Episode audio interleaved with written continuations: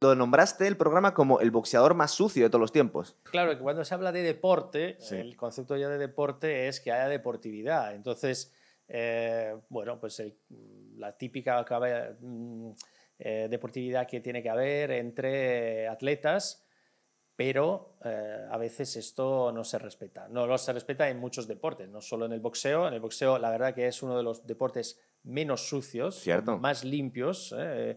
y no solo a nivel eh, de gran boxeo. O sea, nosotros que hemos estado en varios gimnasios de boxeo, yo hace mil años empecé en Italia y la verdad que boxeo de mala muerte, la verdad, de mi ciudad, pequeña ciudad del norte de Italia, pero había eh, un buen rollo tremendo y no había ningún problema nunca, nunca hubo problema. Yo eso siempre lo he comentado, que en los, en los gimnasios de boxeo hay mejor ambiente que cualquier otro gimnasio de cualquier tipo. Es increíble la camaradería, la humildad que hay. Supongo que también, como toda la gente sabe defenderse, pues hay cierto respeto también. No, y al final al, al, gimnasio de boxeo vas a machacarte. O sea, salís de ahí que estás, que estás reventado y estás reventado bien. Es una, una cosa positiva. No, no, digo solo los que hacen sparring, guantes, los que, los que hacían boxeo normal y corriente como yo, que yo subía a ring cada, cada mucho tiempo.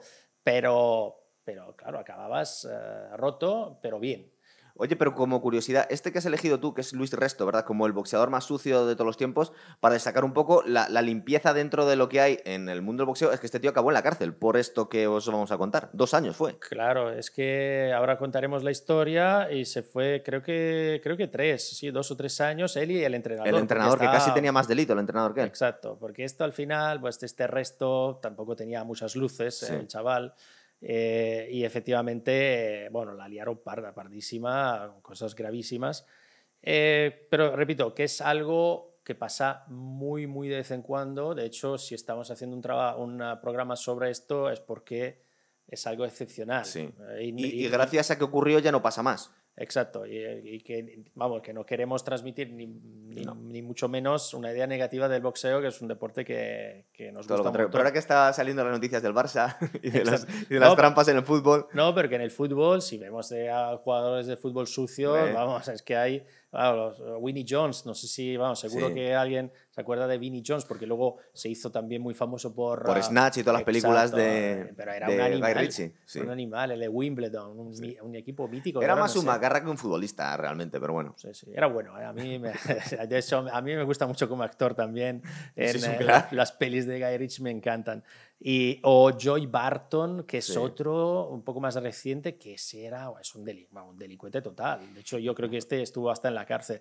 Y luego hay más. en, mi país, en Italia, muchos citan a Marco Materazzi, el de la cabezazo de, de Zidane, que de en, la final del Mundial 2006. Pero bueno, hay un O Tassotti, el del codazo a Luis Enrique. Exacto, exacto. Eso, o sea, jugadores sucios lo hay, pero lo que vamos a contar hoy ya es otro nivel, porque es una sociedad ya antideportiva y criminal. es, totalmente criminal. Eh, vamos a hablar de Luis Resto contra Billy Collins Jr., pero resulta que cuando se investigó un poco sobre lo que ocurrió en este combate, parece ser que confesó que es que se había, lo había hecho más veces. Hay un buen documental que se llama Assault in the Ring. Que sí, vamos, voy a hacer un enlace porque se puede ver en YouTube, del 2008. Está, en YouTube, está muy bien y merece, merece la pena verlo. Es un poco la historia de lo que pasó con, entre Resto y Billy, Joe, Billy Collins Jr. Eh, Luis Resto ¿Quién era? Era un eh, puertorriqueño que a los nueve años eh, se muda de Puerto Rico a Nueva York, eh, vive en el Bronx con su familia, tiene problemas desde muy pequeño, pues se pelea cada dos por tres y deciden, como muchos en esa época, que la manera mejor para gestionar esos problemas, digamos, de violencia entre menores era, venga, vete a un gimnasio de boxeo, entrena a ver si se puede arreglar. efectivamente, bueno, pues ya se tranquiliza, es decir, canaliza toda su, digamos, su violencia eh, en el deporte y, bueno, sin ser un gran eh, deportista, pero es verdad que cuando es amateur, amateur mm, lo hace bastante bien. Luego ya pasa al, eh, en el año 1977 al boxeo profesional y ahí empieza a, pues, con algunas mm, victorias, luego ya algunas derrotas, alterna, victorias, derrotas. Se convirtió en lo que llaman un journeyman, ¿verdad? Al final, que era un tío que un poco de relleno muchas veces. Sí, lo que pasa que al final si uno ve el récord final, pues eh, peleó 31 veces, ganó 20, que no está mal, perdió 8, eh, dos eh, empates y un no contest que es Lo que no este. sabemos es cuánto robó, además.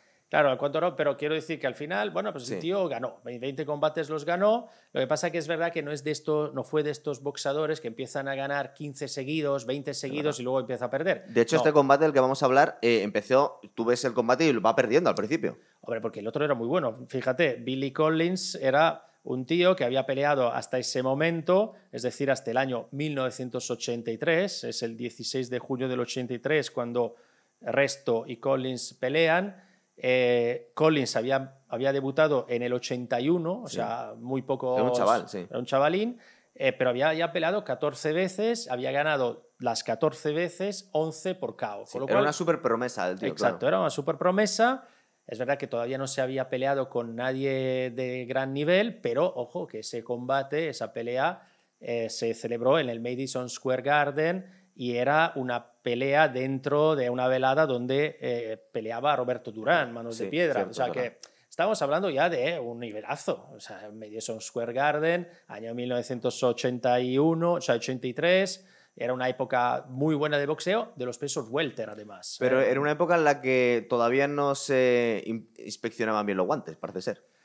Bueno, al final eh, lo, que, lo que ocurrió, para, eh, para, que todo el mundo lo sepa, es que eh, esta, esta pelea llega hasta el final. Sí. Aguantó hasta el final Billy Collins. Collins lo que pasa es que se le ve con la cara machacadísima. Creo que es a partir del tercer asalto que se ve que los golpes de, de ¿cómo se llama? Este resto son muchísimo más poderosos que, que, los de Collins. De hecho, hay en el vídeo se ve que el tío dice en el. Creo que dice a su padre que, es su entrenador. dice, pega durísimo. No me lo puedo imaginar cómo puede pegar a alguien tan fuerte, claro. Exacto. Le dice en la esquina y está en este, en este documental. Dice, joder, me está pegando duro. ¿eh? o sea, como que le echiría un poco. Es como, macho, haber, haberlo dicho, haberme avisado de que este eh, es bueno. Eh, gana ese combate, ese, pero claro, está tan machacado Billy Collins que eh, machacado de verdad. Tenía los dos ojos como un alienígena. De hecho, se tuvo que retirar del boxeo por daños en las dos retinas, bueno, y acabó muriendo en un accidente de tráfico poquito tiempo después. Claro, El, padre de Billy Collins, eh, cuando termina la pelea... Sí. Eh, Fijaros que se puede ver en el documental la... justo en el momento en el que le pillan a este tío, ¿verdad? Claro, porque el padre va a comprobar dándole, vamos, estrechándole la mano. ¿Tú crees que lo está comprobando o es accidental? Que, se está abrazando, no. No, lo está comprobando. A ver qué tienes aquí. Hombre, vamos a ver una persona. De hecho, hay también los comentarios, los comentaristas, eh, en un momento de la, de la, pelea dicen: Esta es la mayor paliza que se ha visto en la historia de del boxeo. Pero no tanto por el, la paliza en sí, por la cara que tiene el pobre chaval. Y que, y que el resto está, que ha recibido golpes, tiene la cara perfecta. Y el otro que no se ha llevado muchos más golpes, es decir, no ha habido mucha diferencia en cuanto a impactos, tiene la cara destrozada uno y el otro nada. Entonces el padre, cuando pues es nada, lo típico que termina la pelea y se coge las manos para despedirse, saludarse,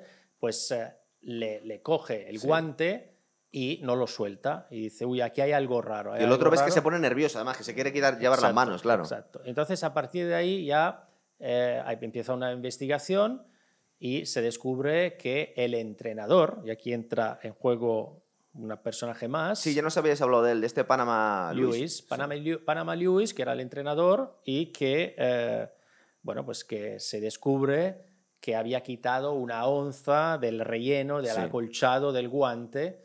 Eh, y hasta ahí, bueno, pues eso ya es una, una cosa fatal, ¿no? Eh, gravísima. Pero es que además se va descubriendo, pero en realidad esto es algo que, que se queda un poco así en el aire, de que mm, Resto se había, eh, en las vendas había puesto yeso. yeso y agua, es decir, se ha escayolado las manos. Exacto, había puesto las manos, eh, vamos... Sí, como cuando te partes un brazo con escayola.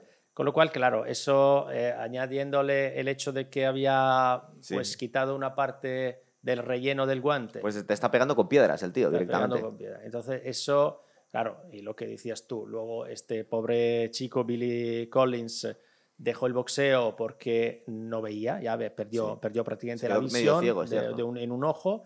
eh, con lo cual, pues una promesa del boxeo, tuvo que abandonar el boxeo, eh, retirarse mm, en su casa. Con 21 deprimido. años, eso es, con, con daños permanentes ya, y luego murió al poquito, ¿verdad? Sí, en un accidente de coche que el padre dice eh, que, bueno, que se salió de la carretera por, por suicidio, ¿sabes? Que al final fue un accidente de coche un poco extraño porque iba solo en una carretera donde no había prácticamente tráfico ni nada y se salió de la, de, de la carretera. Porque fue a la cárcel, Lu- Luis Resto siempre lo negó, pero hasta el 2008, cuando salió este documental, creo que le, le entrevistan y el tío acaba confesándolo. Y, y confieso una cosa más, que además su entrenador eh, echaba una especie de medicina de, pa- para el asma. En los últimos rounds le, pues, le- era un broncodilatador y tenía mucha más capacidad torácica encima. O sea que había, hacía más todo. trampas todavía el tío. Había unas trampas tremendas eh, y, y en este documental además se explica bien lo que, les- le, lo que le pasa a Luis Resto después, Sí. cuando también él tiene que evidentemente abandonar el boxeo, va a la cárcel unos tres años, Panamá Lewis seis años de cárcel, pero claro, pues ya deja el boxeo eh, y su vida es una vida totalmente destrozada, destrozada porque, bueno, pues que, a ver, el tío tampoco tiene muchos recursos, ni siquiera eh, mentales, es Claro. una persona que de, de pocas luces, la verdad, y eh, bueno, pues al final eh, acaba medio entrenando en un ah, gimnasio de boxeo, que por lo visto es el gimnasio donde él se entrenaba, le dejan como una salita hasta para, para vivir, para Claro. vivir ahí, como vamos, una salita tremenda, ah, horrible, fea, sucia y fría. Y, y el tío, claro, carga por lo menos, esto es lo que se ve en el documental, con esa, ese, ese sentido de cu- culpabilidad toda su vida, llega a ponerse en contacto con la viuda de Billy Collins, le pide perdón, intenta de alguna manera, pues, eh, no sé, pues eso, pedir perdón, pero es un desgraciado. y- Una de las únicas cosas que tienes en el mundo del boxeo que te arruinas es la reputación. Este tío tiene la peor reputación posible en el mundo del boxeo, claro. Entonces, ¿quién va a querer entrenar con él? No, de hecho, si uno pone en Google el, el boxeador más sucio, es que sale él, sale Claro. él y otro. O sea, que luego igual otro día hablaremos del otro.